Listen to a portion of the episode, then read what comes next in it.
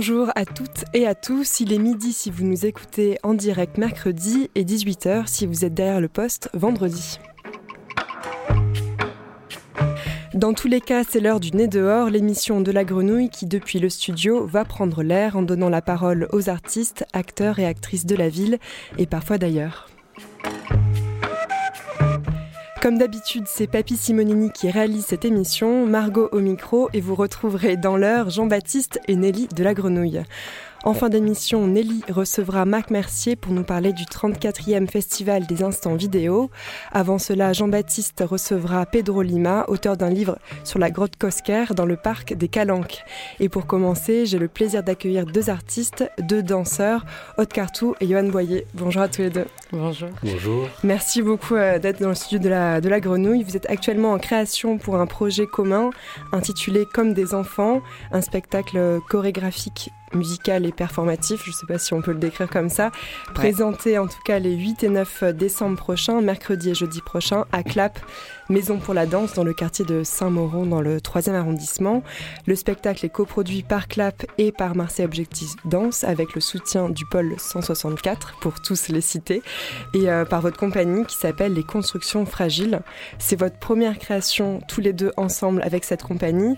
Vous y parlez euh, d'enfance, comme le nom l'indique, mais surtout d'amour. Et, euh, le sujet central et le terreau de cette pièce, donc qui est l'amour. Et ce qu'il faut savoir avant toute chose, c'est que vous êtes un couple également à la ville, on va dire, comme, comme expression consacrée. Comment vous est venue euh, cette envie de créer un spectacle sur vous et sur vous deux, sur votre histoire? Hmm. Johan, peut-être pour commencer. Oui. Alors en effet, nous, sommes, nous partageons une relation de couple depuis pas mal d'années. Nous sommes même devenus parents. On a une relation qui est sur plein de niveaux. Et euh, quand on est revenu euh, vivre à Marseille, il y a six ans, on a instauré notre projet de compagnie, tout ça, et à un moment donné, on s'est dit, viens, on met en scène euh, les dynamiques de notre histoire. ça fait plus de 20 ans qu'on se connaît, on a dansé ensemble enfant. Et on s'est dit, euh, on a, on a, voilà, on a tergiversé, notre relation de couple n'a pas été un long fleuve tranquille. on est passé par des milliards d'étapes, par des milliards de formes, par des rapprochements, des éloignements, tout ça. Et en parlant aussi avec notre entourage, on s'est dit quelque part, on vit tous euh, nos drames, on vit tous, tous nos moments de béatitude euh, dans nos relations intimes. Et on s'est dit, c'est quelque chose qu'on a envie de partager, en fait. On a envie de, de mettre des images dessus, de mettre des mots dessus, de parler de ça, en fait, de parler de de, de la beauté de la relation, mais aussi de la difficulté, euh, de, voilà, de tous les rouages de ça. De son absurdité aussi. De l'absurdité aussi, en effet. Parce que je crois qu'on on était conscient de tout ce qui tue dans la société lié à la thématique de l'amour. C'est vrai que c'est un sujet qui est beaucoup embelli par la littérature, le cinéma. Enfin, et c'est vrai qu'on a eu envie aussi de, dévoiler euh, une forme de, pas de cruauté, mais de, de terreau euh, cru plutôt, de ce qui est réellement en jeu dans une relation parfois euh, absurde ou, un peu dans le non-sens, si tant est que l'amour est toujours là quand même, là-dedans. Du coup, on s'est dit, bon, quelle aventure folle dans laquelle on se lance, surtout qu'on a deux enfants et on a fait tout ce projet de création à, l'arrivée de notre deuxième enfant, donc c'était assez sport. Mais on a eu vraiment une, envie de, parler de ça. Euh, et du coup, s'est posé la question, qu'est-ce qu'on fait de ça? Est-ce que c'est une biographie? Est-ce que ça va intéresser les gens d'entendre notre histoire? Non, je crois pas. Euh, donc on était dans ces questions. Et on est tombé sur l'ouvrage de Patti Smith qui s'appelle Just Kids, qu'on a traduit comme des enfants, qui est devenu le titre du spectacle. Et ce roman, donc Just Kids, est, une, un roman autobiographique de Patti Smith, qui est musicienne et euh, écrivaine. Et hum, elle raconte toute sa rencontre avec Robert Mapplethorpe, photographe, toute leur rencontre, toute leur euh, relation, le développement, les multiples, la manière dont ils se sont accompagnés. Depuis l'enfance aussi. Et, hum, et, en lisant ce livre, on a fait Eureka. Euh, c'est de ça qu'on a envie de s'inspirer. En fait, elle nous a un peu donné euh, la permission, la carte blanche. On s'est dit, tiens, dans, dans la littérature, on parle d'amour, dans le cinéma, on parle d'amour, dans la chanson, on parle d'amour.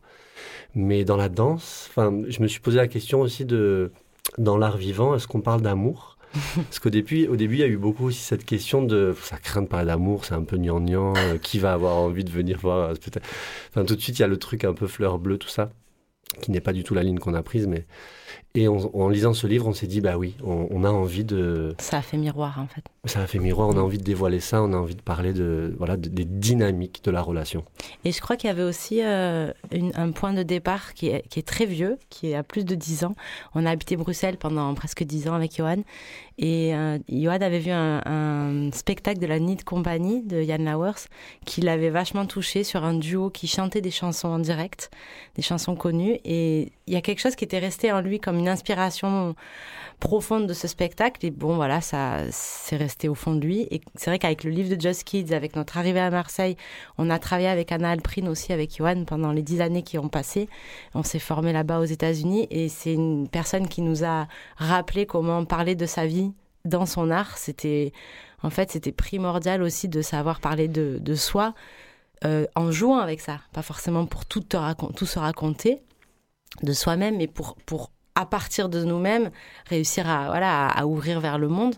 Et je pense que de la rencontre avec Anna Alprin et de ce vieux spectacle, enfin, de ce spectacle qu'il a vu il y a longtemps, plus le livre, enfin, ça a fait un, un, cumul de, en fait, on a envie de parler de ça, quoi. Vous vous êtes euh, surpris depuis l'idée jusqu'à maintenant, on est à une semaine ah, de la création. Comment ça s'est passé euh, Carrément. Tu dis en effet que c'est pas du tout fleur bleue, donc j'ai pu voir moi des, un filage de la pièce. En effet, vous êtes euh, même parfois très dur euh, envers vous et votre couple. Donc c'est un couple sur l'amour et les difficultés quand même euh, de l'amour. Comment ça s'est passé pour, pour vous entre le début et là maintenant à J- quelques jours? Bah, Au début, franchement, la création elle a été laborieuse. Ça a été dur de démarrer parce que justement on était trop sur nous. Donc heureusement on a eu du soutien de Edith Amselem, une metteur en scène de théâtre avec qui Johan travaillait, qui, est venue nous faire vraiment un coup de pouce de départ, genre en disant bon bah si vous voulez partir de vous, bah parlez-moi de vous d'abord. Donc d'abord, on a eu tout ce processus de tout déposer, euh, tout essayer de transformer en acte performatif, comment on retraduit notre histoire. Et puis ça nous a vite pas intéressé en fait. et après, on, était perdus un peu. on a été lassés de nous-mêmes. Et à partir de cette deuxième phase, on était vraiment genre, ok, mais qu'est-ce qu'on tire de ça et comment? Et après, Johan, il a eu ce, justement cette, cette intelligence de revenir à la base de son envie en me disant, mais en fait, la base, c'était les chansons. C'est ça qui l'avait inspiré, c'était comment mettre encore de la musique sur scène. Et c'est ça, en fait, qui a fait qu'on on a réussi à rebondir. Et à partir de là, on a invité une musicienne qui s'appelle Anna Jouan et qui a été pour moi un, déclic aussi de la suite de la création. Elle est arrivée avec plein de chansons d'amour, nous aussi. Et en fait, la deuxième phase de la création, c'est qu'on a injecté des des millions, j'ai envie de dire, mais on en a écouté vraiment beaucoup de chansons d'amour et on a improvisé, improvisé, improvisé à partir de là, sans réflexion. Vraiment, genre comment elle nous stimule, quelle mémoire collective elle réhabite et comment comment elle nous met en, scène en fait. Mm. Et ça, voilà, ça fait un bon, un bon rebond en fait. Et du coup, maintenant vous êtes trois sur scène. Et du coup, on est trois et on s'est dit, ben, pour parler du couple, il faut être trois en fait. Pour à un moment donné, Anna, donc elle est sur le plateau en effet, la musicienne. Et pour nous, on la voit aussi comme cette espèce de présence, de recul, de, de témoin. La vie, en fait. La vie qui est là, qui regarde, qui accompagne et qui parfois vient euh, euh, sonoriser des moments, qui parfois, voilà, peut-être des choses que qui sont à l'intérieur de soi lors d'un conflit dans une relation. Euh, après, euh, on sort à la fenêtre, on fume une cigarette pour se remettre de cette dispute et on écoute une musique. Et, donc la place de la musique a été cruciale pour euh, cette distanciation de notre histoire. aussi, la réflexion a été de se dire, la musique parle vraiment d'amour. Il y a des, enfin, c'est vraiment un médium qui a traité cette question. même il y a même eu des questions-réponses d'artistes qui se faisaient des déclarations. Et on s'est dit, on s'est dit, euh, la musique a aussi à ce don, de, comme le disait Odd, de réactiver des souvenirs. Hmm. C'est-à-dire moi quand j'écoute des musiques, mes slow de quand j'avais 15 euh, ans, 16 ans de mes premières booms, quand j'écoute cette musique, je suis tout de suite replongé dans la mémoire de ce moment, la mémoire de mon premier amour, la mémoire de ma première rencontre. Et on s'est dit, mais on a envie de faire vivre ça aux gens. Hmm. Ça serait génial que les gens, quand ils sortent du spectacle, ils se rappellent de, de leur vieille euh, rencontre, de leur vieille, de leur première boom, de leur premier slow, de leur premier, euh, premier cœur brisé, de, et de réactiver toutes ces mémoires en fait. Mm. Et la musique a ce pouvoir-là, c'est pour ça que ça a été vraiment important de, de ramener euh, le traitement sonore. Et de combien c'est bon d'aimer Parce que je pense que ce qu'on veut dire avec ce spectacle, c'est que aimer, s'aimer, c'est pas une seule et même couleur. Bon, ça, je crois que tout le monde le sait, mais en tout cas, ce qu'on veut dire, c'est un petit peu genre tenez bon, tenez la corde parce qu'elle se transforme, elle se transforme, elle se transforme. Je crois qu'on parle vraiment de transformation. Et moi, je, je, défends aussi ça aujourd'hui comme artiste parce qu'on est dans une société qui change, change, change, change, change. On change tout, tout le temps. On change de maison, on change de mec, on change, enfin, on change. Et, et voilà, moi, j'avais envie de traiter aussi cette, cette, cette thématique de l'amour comme quelque chose qui, qui se transforme parce qu'on reste parce qu'on reste au même endroit, parce qu'on tient. Parce qu'on s'y engage. Parce qu'on s'y engage. Ça ne veut pas dire qu'il faut rester avec la même personne, c'est pas ça que je veux dire, mais mm. parce... ouais, c'est ça. ça. ça. traite, je pense, d'engagement à découvrir quelque chose parce qu'on parce qu'on y reste, en fait, qu'on creuse là-dedans. Vous êtes venu avec une des musiques, peut-être qu'on peut l'écouter. Alors pour le coup, c'est une musique qui parle d'amour, mais qui peut être un peu inattendue. Euh. Oui. Et peut-être de, de, dire que la question s'est posée aussi, est-ce qu'on utilise les musiques telles quelles?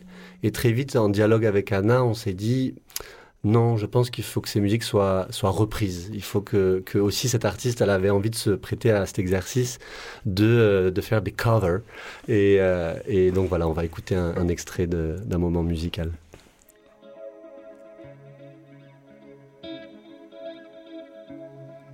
Baby, can't you see? I'm calling a guy like you? Should wear a warning? It's dangerous. I'm falling.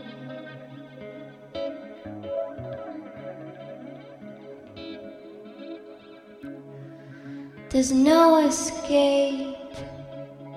I can't wait. I need a hit. Baby, give me it dangerous. I'm loving it.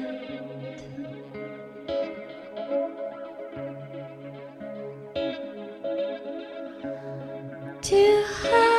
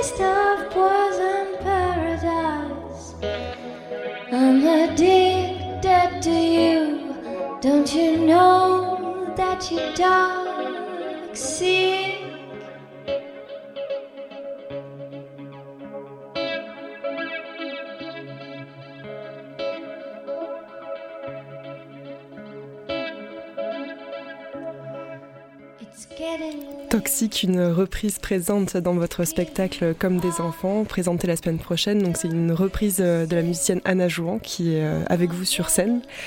Est-ce que c'était une des premières musiques euh, proposées ou elle est venue euh, plus tard quand vous parliez plutôt des, méandres de votre relation? En fait, c'est vrai que dans le processus créatif, on n'a pas parlé de ça, mais ce qui a été intéressant, c'est de savoir si on partait des musiques, d'un texte d'un poème qu'on s'était écrit, de mails qu'on s'était échangés, ou même d'un texte de quelqu'un d'autre, par exemple du livre de Patti Smith, euh, ou du corps. Et en fait, euh, tout au long du processus, ça a été une jongle entre ces, ces trois médiums. Et Toxic, c'est venu plutôt du texte. En fait, c'est Johan qui avait pris la chanson en textuelle, quoi, avant qu'on rencontre Anna et qui avait voulu qu'on travaille sur, euh, sur les mots, en fait, de quoi ça parle. Et parce que c'est intéressant, cette chanson, elle dit vraiment genre, euh, t'es toxique, mais en même temps, elle, est genre, elle est excitée de dire qu'il est, toxique pour, pour elle. Et du coup, on avait d'abord travaillé sur la, la, relation corporelle de ça. Et finalement, quand Anna est arrivée, on lui a aussi proposé euh, mm musicalement et elle en a fait quelque chose. Mais des fois, voilà, ça a été d'abord la musique, des fois d'abord le. Puis il y a des chansons qui sont arrivées au dernier moment et on joue, on joue dans une semaine et on vient de changer une des chansons du spectacle hier. il y a George Michael qui est arrivé dans le spectacle et il n'était pas prévu. Donc voilà, c'est assez intéressant comment ça peut être surprenant. Mais il faut dire, pardon, par rapport à Toxic, c'était marrant, on est tombé sur le texte et moi je me rends compte que je connaissais la chanson, mais je m'étais jamais attardé vraiment sur les paroles et le sens de cette, de cette chanson. Et c'est vrai que ça a fait écho. Voilà, tout à l'heure tu parlais de notre processus. Euh, c'est vrai que le fait de replonger aussi dans nos archives, dans nos archives relationnelles, Il y a eu des moments euh, joyeux, des moments durs, parce qu'on a retraversé aussi des moments, bah, des moments de perdition, des moments d'errance dans l'amour, des moments de, rupture, des moments de perdition totale. Et, euh, de, fusion, d'attachement. La question de l'amour, c'est aussi la question de l'attachement, de la relation à l'autonomie. Qu'est-ce qu'on est prêt de, qu'est-ce qu'on est prêt à lâcher, qu'est-ce qu'on est prêt à perdre, euh, qu'est-ce qu'on veut préserver coûte que coûte. Et d'un coup, voilà, cette, ce, cette, euh, ce texte toxique, t'es toxique, mais je suis attaché, je suis toxique, mais je suis là, et, comment ça se transforme, euh, et a été, enfin, ça a été une belle découverte, quoi. Et moi, je veux juste te dire un truc, parce qu'au début de l'émission, tu as dit que ça parlait d'enfance, et en fait, ce spectacle, il parle pas du tout d'enfance. Enfin, oui. Mais c'est intéressant parce que le titre appelle du coup forcément cette idée. Le titre et la scénographie. Voilà. et du coup je voulais dire un petit mot sur ça. En fait, ça s'appelle Comme des enfants, mais pour nous c'est vraiment, euh, c'est plutôt comme une métaphore de dire, euh, en fait, s'aimer, c'est continuer à jouer comme des enfants. Et du coup, par rapport à ça, il y a un jour, on était à Emmaüs et on est tombé sur des Lego géants. Et ça a vraiment, genre, au tout début du processus, ça a fait sens de dire, et si on prenait ça? Et finalement, ça a été vraiment laborieux de travailler avec euh, cette scéno parce qu'il y en a des millions qui se mettent en petits bouts.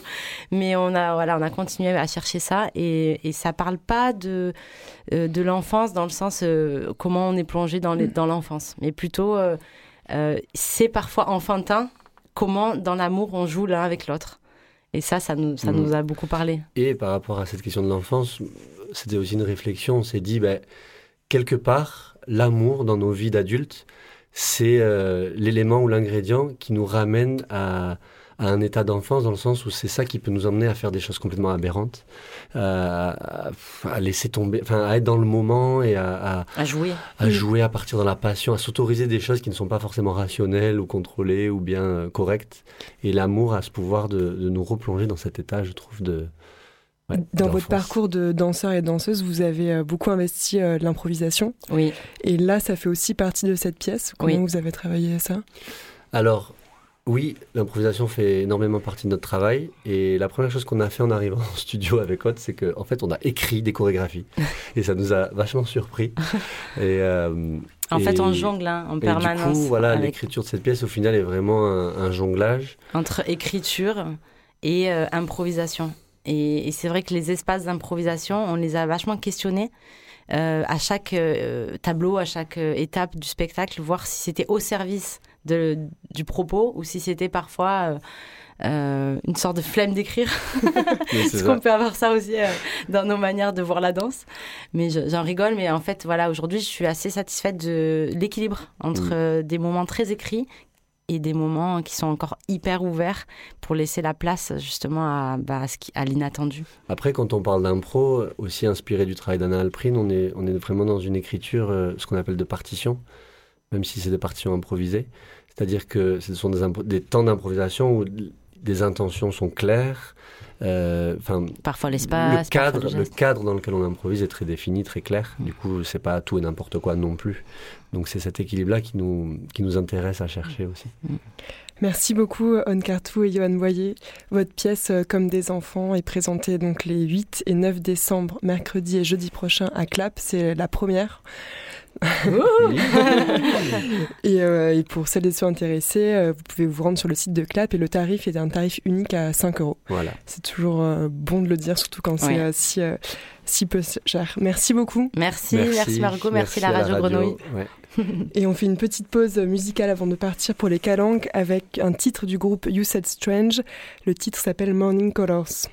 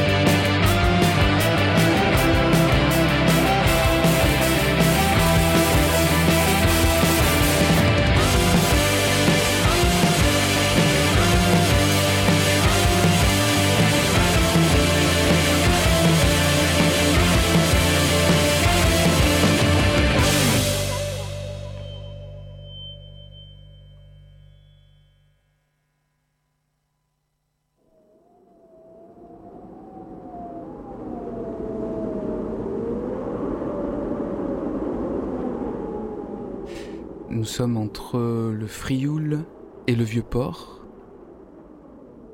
Il y a environ 33 000 ans, dans une, une file de chasseurs-cueilleurs qui reviennent d'un littoral pas si éloigné. Je suis entouré de personnes avec des peaux de bêtes, des lances, euh, peut-être un peu d'ocre au creux de la main, et à côté de moi il y a Pedro Lima, qui est dans euh, cette cohorte, qui revient comme ça vers le littoral marseillais, qui n'est pas encore un littoral. Pedro, tu es journaliste euh, scientifique. Oui.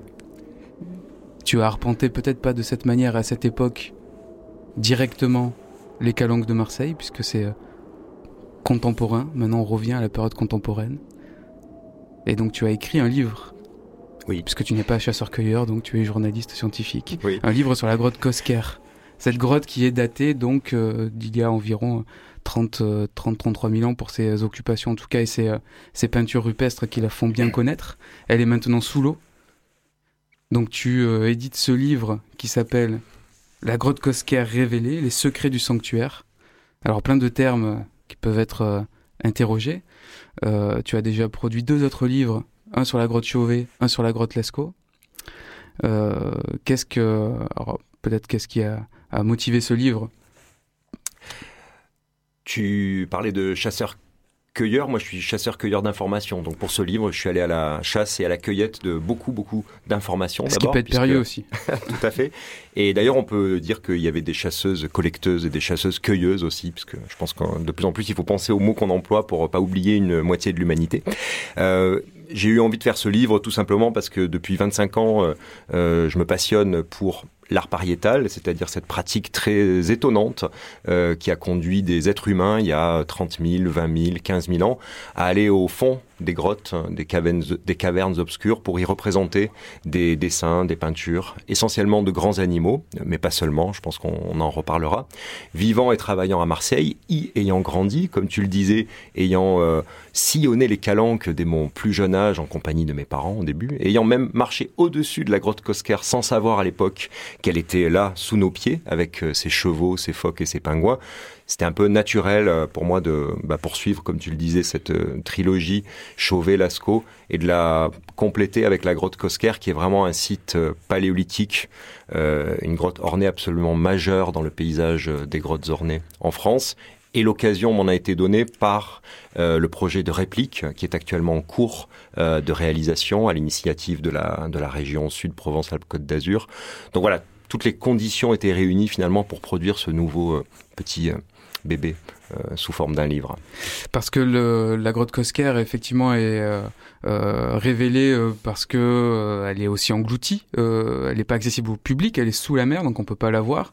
Euh, ce qui pose aussi hein, des, euh, enfin des problèmes, on va dire.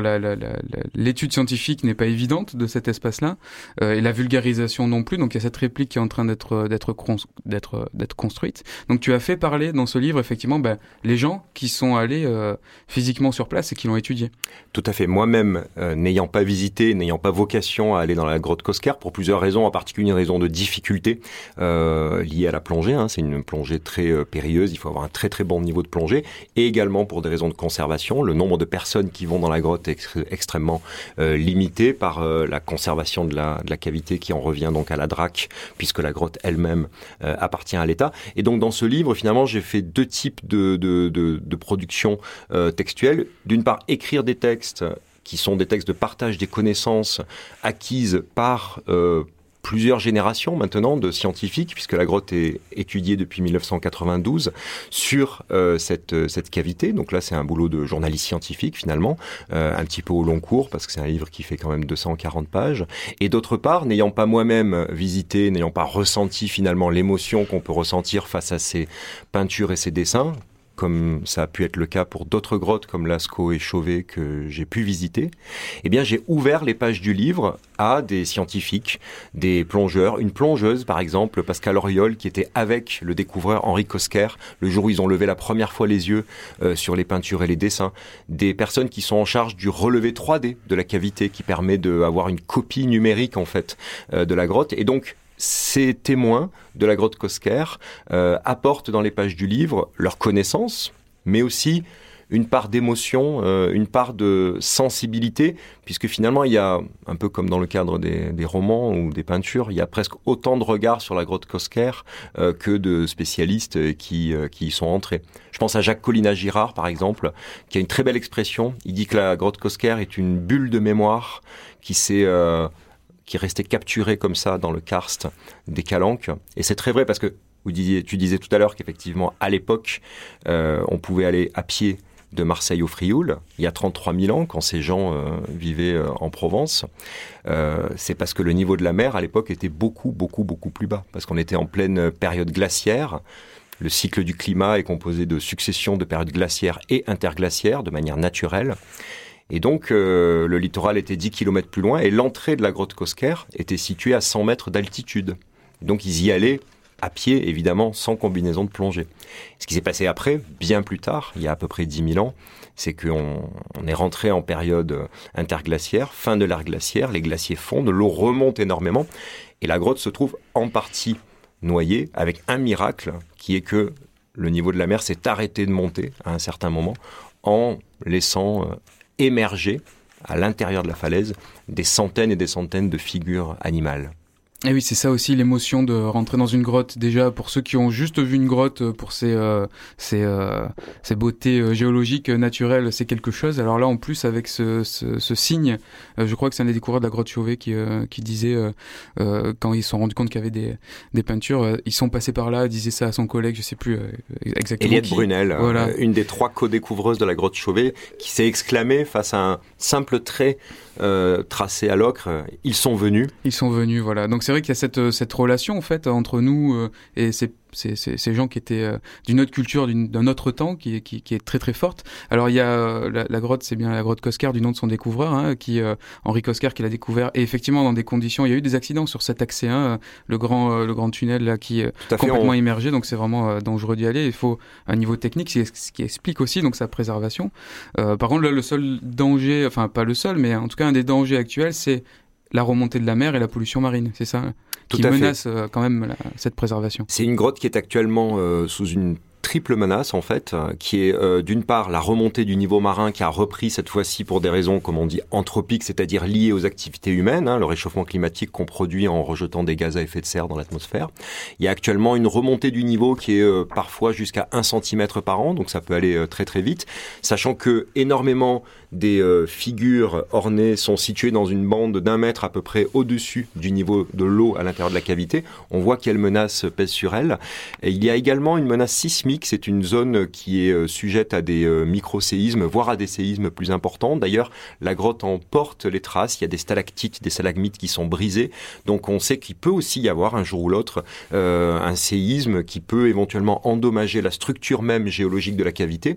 Et enfin, comme tu le disais, c'est une cavité qui a cette image comme ça d'être un petit peu hors du monde, complètement préservée et vierge de toute agression. Or, en fait, elle subit elle aussi les agressions liées aux activités humaines que sont en particulier par exemple les rejets d'hydrocarbures dans les calanques, euh, en particulier à la belle saison quand il y a un balai incessant de, de, navires de plaisance entre autres qui, là, qui, qui, qui, qui passent au large du, du Cap Morjou où elle est située. On retrouve des traces d'hydrocarbures à l'intérieur de la cavité. Il y a des traces de polluants qui viennent euh, du grand collecteur, donc des effluents de la mmh. grande ville de Marseille et d'autres villes. Euh, on retrouve même, et ça c'est une photo qui est dans le livre et qui moi me touche beaucoup, il y a des microplastiques de toutes les couleurs, bleu, vert, jaune, rouge, blanc, qui sont incrustés sur la paroi et qui commencent y compris à s'indurer, c'est-à-dire à s'incruster mhm. dans la paroi à quelques centimètres de, de certaines euh, peintures de chevaux, par exemple. Et c'est vraiment, euh, enfin, un peu troublant de se dire que finalement notre humanité, Homo sapiens, euh, va finalement produire, bon, des dégâts. Il faut pas le dire non plus de manière trop moraliste, mais en tout cas, c'est une réalité. La grotte mmh. pourrait apparaître comme un endroit complètement préservé elle est elle aussi sous la menace. Donc c'est vrai qu'à terme, c'est un site qui est menacé de disparition, peut-être pas complète, d'où l'importance d'abord de continuer à l'étudier à travers euh, l'équipe scientifique qui actuellement est conduite par Luc Vanrel, à laquelle participent euh, Michel Olive, Bertrand Chassali qui fait les relevés 3D. Il y a une nouvelle équipe scientifique à partir de l'année prochaine, menée par Cyril Montoya, qui va continuer l'étude scientifique, parce que le meilleur moyen de préserver, de conserver un site, finalement, c'est de bien le comprendre euh, et de l'étudier. D'où l'intérêt aussi d'une réplique comme celle qui va ouvrir en juin 2022 à l'initiative de la région, car ça sera pour la première fois, enfin, après trois décennies d'attente d'une certaine façon, puisque la grotte a été révélée en 1991, l'occasion de partager avec les Marseillais, mais au-delà avec euh, toute l'humanité, tous les gens qui voudront bien venir à Marseille la visiter, ce trésor euh, en sursis de notre patrimoine commun. Et oui, parce que donc les, traces contemporaines se, réimpriment sur des traces euh, plurimillénaires. Euh, alors aussi, on retrouve dans ton livre euh, ce qu'on peut comprendre de ces peintures, parce que c'est vrai que ça reste mystérieux, c'est une culture qui nous est loin, donc dans le temps évidemment. Euh, donc pour savoir exactement ce que ça peut dire, il y a des, des scientifiques qui, qui s'expriment, notamment les deux euh, euh premiers, euh, non pas découvreurs, mais en tout cas ceux qui ont identifié Jean, Courtin, Jean Courtin et Jean qui a authentifié la cavité. C'est le premier préhistorien à avoir levé les yeux sur ces peintures après les plongeurs et les découvreurs. Et très vite, il a effectivement étudié la grotte avec son compère, ami, collègue Jean-Claude, spécialiste de l'art pariétal. Et là, alors sur euh, sur cette étude-là, c'est infini. On n'a pas fini de d'essayer de, comprendre ça et d'approcher. Je vous propose d'écouter. Je te propose d'écouter un extrait de, de Luc Vanrel dont on parlait tout à l'heure, donc qui est euh, archéologue rattaché au laboratoire méditerranéen de préhistoire Europe-Afrique et euh, qui euh, me parlait à l'occasion de l'enregistrement pour un podcast autour de l'épave de Saint-Exupéry. Mais bon, ça c'est autre chose que vous pouvez retrouver sur le site de Radio Grenouille et le Parc National des Calanques. Euh, Luc Vanrel, voilà, me faisait une, petite aparté sur euh, des interprétations possibles de ce qui se passe dans la grotte Kosker. En Papouasie, il y a des tribus qui sont dans la décoration. C'est-à-dire que le moindre objet est ou sculpté, ou peint, ou décoré. Eux sont entièrement décorés, peints avec des plumes, avec des, des, des breloques, etc. Il y a cette recherche de la beauté qui est permanente euh, les habitats, tout est orné, en réalité. Et il faut ramener ça dans le contexte. On parle de période pré-glaciaire et glaciaire. Les événements géologiques ont été dramatiques derrière pour la conservation. Donc ce qui nous reste, c'est ce qui est dans les caves les plus profondes et les mieux protégées. Mais qu'est-ce qu'il y avait dehors? À mon avis, il y avait mais beaucoup plus. C'est-à-dire que c'est des gens qui devaient décorer euh, leur, euh, leur tente, hein, puisque c'était des campeurs, euh, surtout les, les hein, donc c'était du tipi à l'amérindienne, hein, et même les Amérindiens décoraient leur tipi, euh, se décoraient eux, etc. Donc il y avait une quête de, la beauté. Tout au moins une vie avec la beauté, en, en, en partenariat avec euh, bah, la beauté du monde et euh, toute production humaine aller vers l'esthétisme. Et quand je regarde les autres traces dans les grottes ornées, je me dis, ce sont des mines. Ils ont été chercher des matériaux dans les grottes ornées. Il y a des traces partout. Seulement, comme tout le monde regarde les dessins, personne n'est très attentif à ces traces. Tu penses des traces de fréquentation ou quoi? Non. Non. À la grotte Kosker, l'activité principale, c'est pas le dessin. C'est la récupération de matière. Et donc, peut-être que l'art, avec des grands guillemets, dans les grottes ornées, peut-être que les graffitis des mineurs, qui allaient chercher du milch essentiellement, ou en tout cas des carbonates, euh, euh, pour des décorations corporelles et puis pour se protéger la peau. Alors c'était Luc Vanrel, un tout petit extrait euh, de, de, de, d'un enregistrement beaucoup plus long, mais qu'on, qui est pas pas publié. Là, c'est vraiment une interprétation, j'ai envie de dire presque euh, libre de ce de cette euh, ce scientifique plongeur qui euh, qui fréquente la grotte régulièrement, et donc il est arrivé à cette euh, peut-être cette proposition très très aussi liée à d'autres d'autres cultures qu'il a pu qu'il a pu observer, et que peut-être les, les dessins étaient en fait des à côté d'une autre activité peut-être principale. C'est pas impossible. C'est tout ce qui fait euh, le charme euh, de l'art pariétal. Peut-être que c'est une des raisons pour lesquelles euh, je m'y passionne autant, c'est que c'est un, une pratique humaine très ancienne, complètement disparue, révolue. Elle a disparu avec les sociétés qui l'a pratiquée, pour lesquelles on a beaucoup, beaucoup de questions et très peu de réponses. On sait comment ils ont fait, on sait quand ils l'ont fait. Ça, c'est déjà très important. Par exemple, on sait que la grotte Kosker a été fréquentée puisqu'ils n'y habitaient pas. Hein. Ils mmh. allaient y faire certaines choses. Il y a des traces de feu. Parlait. Il y a des traces de feu pour s'éclairer, mais ils n'y vivaient pas en permanence. Donc elle a été fréquentée entre moins 33 000 ans et moins 19 000 ans. Donc déjà, première chose, ça veut dire que pendant 14 000 très longues années, des êtres humains, des hommes, des femmes, on sait qu'il y avait des femmes aussi, parce qu'on l'a reconnu à la forme un peu gracile euh, des empreintes de mains qui ont été déposées sur, la, sur les parois, aux côtés des chevaux, des phoques euh, et, et des pingouins. 14 000 ans, c'est très très long. Donc mmh. effectivement, ils allaient y faire quoi? Euh, Et ça, on ne sait pas exactement ils allaient y produire des dessins. J'ai un petit peu du mal à croire, comme le dit Luc, euh, qu'ils euh, n'y allaient que pour prélever du matériau calcaire, même si on sait que c'est effectivement ce qu'ils ont fait, et qu'ils ne produisaient des peintures, des gravures aussi belles et aussi nombreuses que celles qu'on reconnaît aujourd'hui et qui nous émeuvent encore aujourd'hui, uniquement comme à côté un petit peu d'une activité principale qui aurait été de recueillir du matériau. C'est pas ce que pensent d'autres préhistoriens. Autre chose, il y a parfois autant de regards sur des objets archéologiques tels que la grotte Cosquer que de préhistoriens qui les étudient et c'est ce qui fait aussi un peu le charme de la discipline. Par exemple, Jean-Claude et Jean Courtin, dont on parlait tout à l'heure, pensent que les matériaux calcaires dans le monde Milch, dont parlait Luc, le lait de lune, qui ont été prélevés sur la paroi plutôt pour en faire des médecines. Donc eux disent que c'était ces euh, Homo sapiens de la préhistoire, les premiers euh, hommes médecine euh, connus de l'humanité.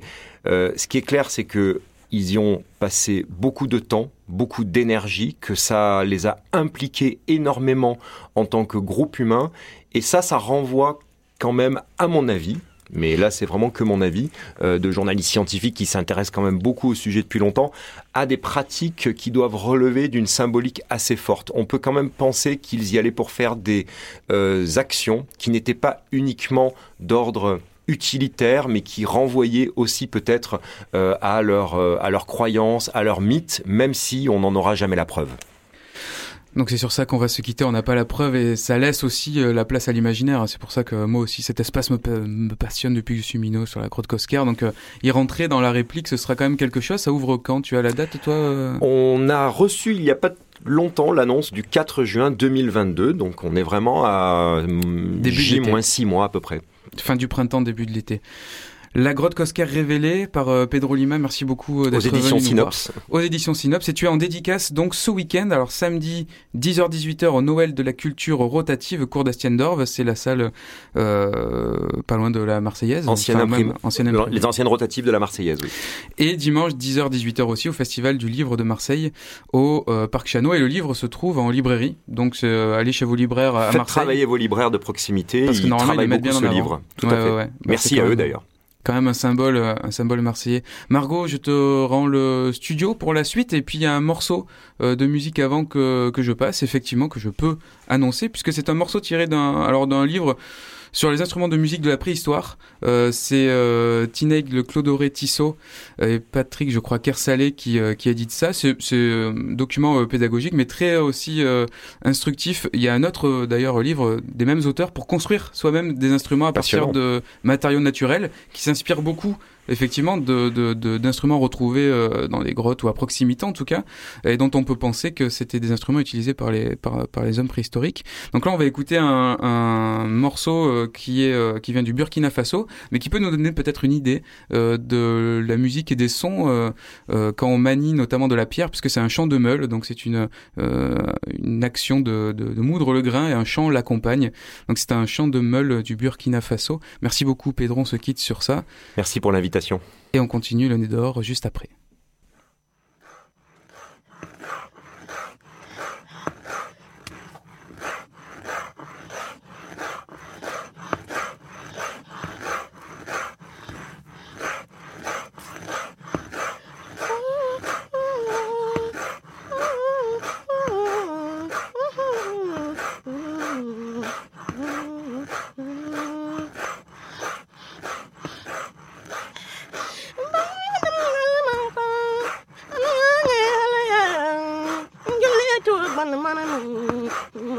lipat ako.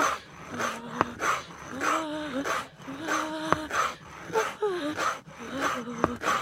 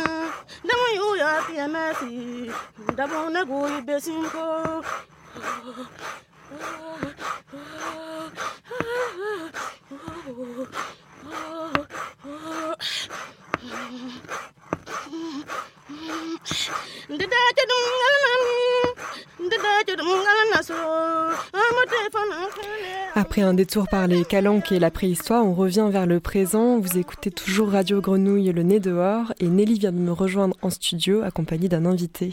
Salut Nelly. Salut Margot. Tu es venu accompagné de, Marc Mercier. Ben oui, Marc, qu'on reçoit euh, assez régulièrement sur les ondes de la radio. Euh, tu programmes euh, le festival Les Instants Vidéo, Marc. Bonjour.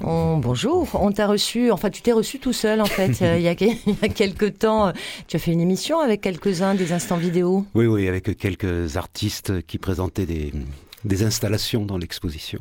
Mm. Euh, vous avez tiré un fil qui était celui de Walter Benjamin, qui est une des figures que tu as convoquées pour ce festival.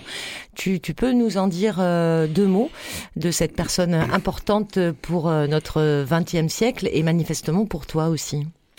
En fait, c'est Walter Benjamin qui m'a convoqué. Hein. Ah, ben voilà. Ben oui, il m'a pris par les oreilles. Mm. Parce que cette année, on avait envie de travailler sur la question du passage. Mm-hmm. Et Walter Benjamin a l'un de ses euh, livres majeurs, c'est le livre des passages où il avait euh, commencé à réfléchir à partir de ces de ces allées euh, en métal et en verre qu'on trouvait à Paris à la fin du 19e siècle et qui étaient un petit peu voilà dans un entre-deux, on ne sait pas trop si c'est un intérieur ou un extérieur. Mhm, ces fameux passages parisiens, ouais. ouais et dans lequel on, trouve des magasins. Mhm. Voilà, mais pour lui, c'était un peu le symbole euh, de de la transformation euh, sociale et économique. Euh, c'est-à-dire la, la, voie accélérée vers le, une société marchande et capitaliste. Mhm. Et à partir de là, bon, il a beaucoup réfléchi sur cette notion. Et voilà, donc moi, ça m'intéressait tout particulièrement. Et, euh, et, pour essayer de concevoir euh, ce festival, je me suis dit, bon, d'accord, euh, relire tout Walter Benjamin, c'est un grand, un grand plaisir, mais j'avais aussi envie de d'essayer de, de vivre les concepts avec mon corps, quoi. Et donc avec, avec des amis, avec notamment Pierre Carlet, Pascal Piloni et Yasmina Zidi, donc tous artistes, on a décidé de, de faire le chemin de l'exil de, de, Walter Benjamin. Walter Benjamin, en septembre 1940, comme il était juif euh, et puis euh, vraiment pas dans les bons papiers pour euh, la mhm. Gestapo et ni pour la police de Pétain, il, était en exil depuis 33. Mhm. Et à un moment donné, il, il réussit à obtenir un visa à l'ambassade américaine à Marseille pour les États-Unis. Seulement, il fallait passer euh, de, l'autre côté des Pyrénées mhm. pour aller prendre un bateau euh, au Portugal. Donc, il fallait d'abord arriver en Espagne, mais il pouvait pas passer la frontière euh, normalement. Donc, il est passé par un chemin, un ancien chemin de contrebandier, avec une, une sacoche dans laquelle il y avait des manuscrits. Qui on suppose que ce sont que, que c'est la suite des écrits sur, enfin, du livre des passages. Et Walter Benjamin en plus avait euh, des problèmes euh, cardiaques, c'était extrêmement difficile. Mais il a fait cette traversée. Il a grimpé les Pyrénées, il est redescendu de l'autre côté jusqu'à Portbou. Mais à Portbou, il s'est fait arrêter et on lui a annoncé qu'on allait le remettre euh, à la police française et peut-être même la Gestapo. Ce qu'il n'a pas supporté. Voilà. Et à Marseille, il, il, était quand même prévoyant. Il avait récupéré de la morphine et pendant la nuit, donc il s'est suicidé. Et donc, on, je me suis dit, voilà, bah, c'est un passage, et je vais, euh, on va essayer de le, le, vivre. Donc, on a décidé de faire le chemin. De faire le chemin. On l'a fait de nuit, parce que Walter Benjamin a passé une partie de la nuit, en fait, sur ce, sur ce chemin. On l'a fait de nuit, donc ça augmente un peu les difficultés, mais en mhm. même temps, ça développe les sens différemment. Et euh, l'objectif, c'était aussi de faire un film sur cette, euh, sur cette traversée. Et là où où la surprise a été euh, très, très forte et très violente. En fait, dans un passage, euh, donc il y, y, a un avant, il y a le seuil, qui est en principe le moment, on va dire, de, du soulagement euh, et peut-être même de l'extase. Quoi. Donc pour nous, c'était le col. Uh -huh. En plus, tous les témoignages qu'on avait eus, euh, même de résistants qui avaient fait la traversée plusieurs fois, Lisa Fitko, qui était guide, elle disait qu'à chaque fois, elle était émerveillée par la, la beauté euh, une fois qu'on était en haut. Et puis, puis un après qui est la descente. Et donc nous, on était un peu dans cet état d'esprit, et quand on est arrivé euh, au sommet, euh, sur le col, à l'endroit du seuil, là, on découvre euh, la mauvaise surprise, c'est qu'il y avait des barrières avec des fils électriques. Après, on s'est renseigné, ça a été posé par décret préfectoral en, au début de l'année pour freiner la marche des migrants qui ouais. viennent mmh. du sud. Quoi. Et là, tout d'un coup, c'était euh, presque la théorie de Walter Benjamin qui se mettait en jeu, mmh. c'est-à-dire où le passé rencontre le, le présent, et l'endroit du passage, en fait, c'est un endroit de tumulte, de tourbillon, mmh. de violence, euh, et c'est l'endroit où il faut aussi prendre des décisions.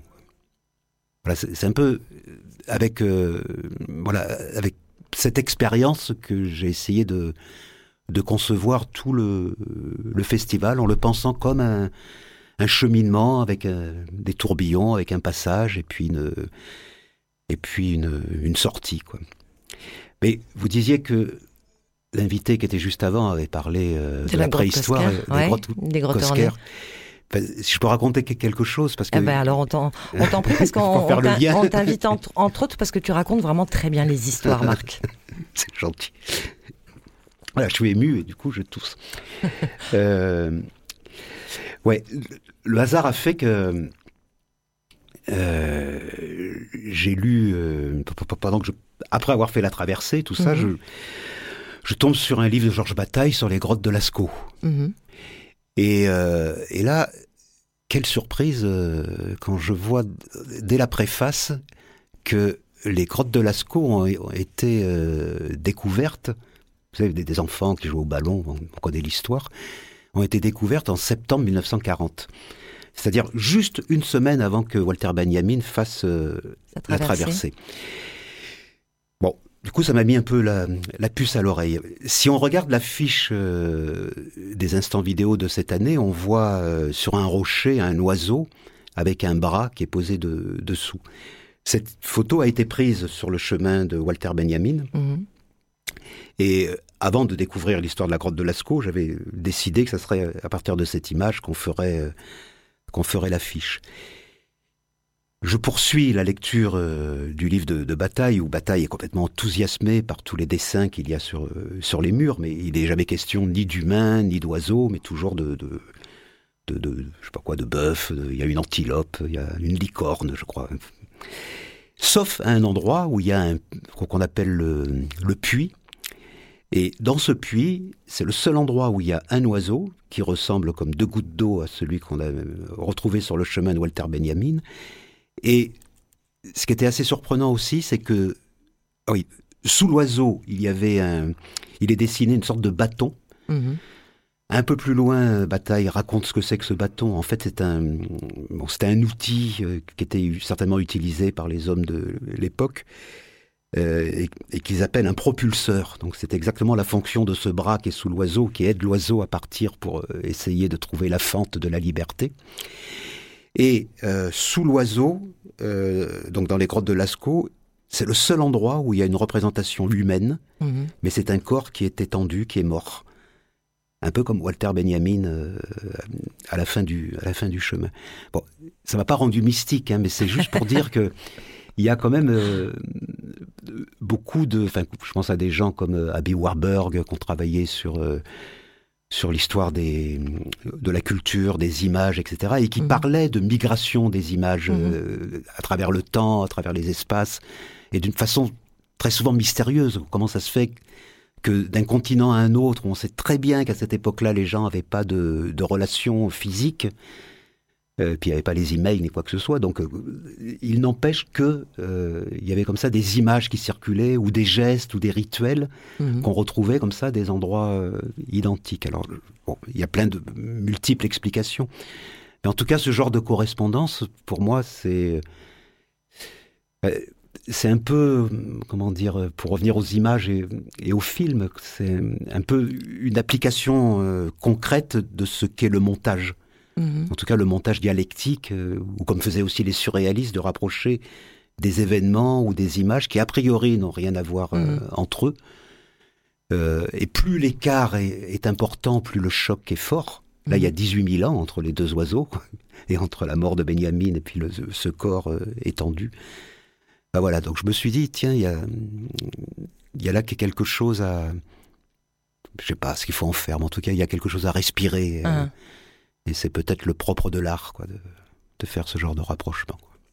Alors c'est peut-être une inspiration un peu particulière aussi pour euh, ton dernier geste de programmation, puisque tu as programmé euh, 34 euh, instants vidéo et cette année c'est ton dernier. Oui. ouais, et, ouais, al- ouais. et alors j'ai l'impression que tout ça est assez, euh, je vais dire léger, mais je le sens un peu comme ça de ta part. En tous les cas, il, y a, il semblerait qu'il n'y ait pas de, de, de fracture ou de nécessité absolue, euh, euh, mais que ce- sur le chemin, bah, peut-être que c'est ça aussi, tu passes quelque chose? Il y a un geste de, de, de passage là qui se donne? Oui, c'est-à-dire qu'à un moment donné, euh, voilà, j'ai ressenti pour plein de raisons la, nécessité de d'explorer différemment ce que j'ai toujours fait jusqu'à présent. Mhm. Mais en tout cas, le, le festival cette année, j'ai- j'ai dit qu'il y avait trois passions qui l'ont animé et qui ont peut-être pour moi animé les 34 éditions, quoi, qui étaient euh, ce que j'ai appelé l'amour fou, euh, la poésie et la révolution. Ah, mais ça, moi, j'aimerais Ouais. que tu nous, nous détailles un peu, même si nous n'avons que cinq minutes. Mais euh, on n'a même pas cinq minutes. On a combien, Margot? Un peu moins, désolé, On a- je, on je a un rabat peu joie. Oh là là, je te jure. Non, mais L'amour fou, la poésie, la révolution, Ouais. quand même. hein.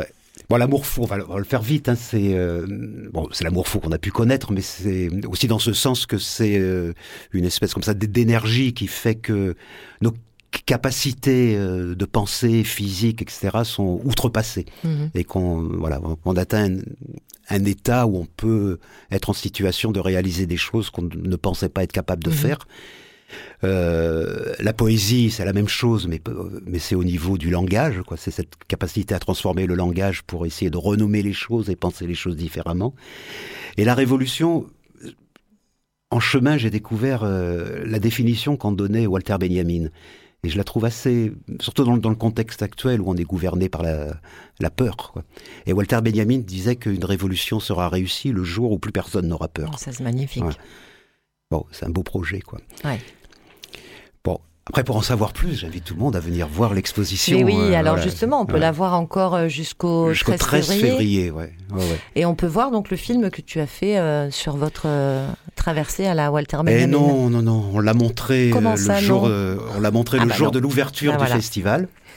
Donc il y a eu trois jours avec des, des projections, des performances, etc. Donc on, on l'a montré, voilà, je l'ai montré aussi à Ca- Casablanca. Oui, c'est ce que euh, j'allais la te demander. dernière, Et ouais. Il a voyagé aussi ce film-là parce que euh, tu parlais de ces images comme ça qui euh, ont des jours différents ou voient le jour euh, euh, dans des lieux différents. Un des principes du, du, du festival qui s'est construit, je crois, au fur et à mesure aussi, c'est d'amener les films, de, de, de programmer ailleurs. Euh, et il y a des ailleurs assez multiples, hein, puisque ça va du Maroc euh, à l'Espagne, à Québec, au, au Oui, puis on- Brésil, je crois. Oui, il y a eu Euh, une période au Brésil. Cette année, c'était en Argentine. En à Argentine, Buenos voilà. Aires. ouais.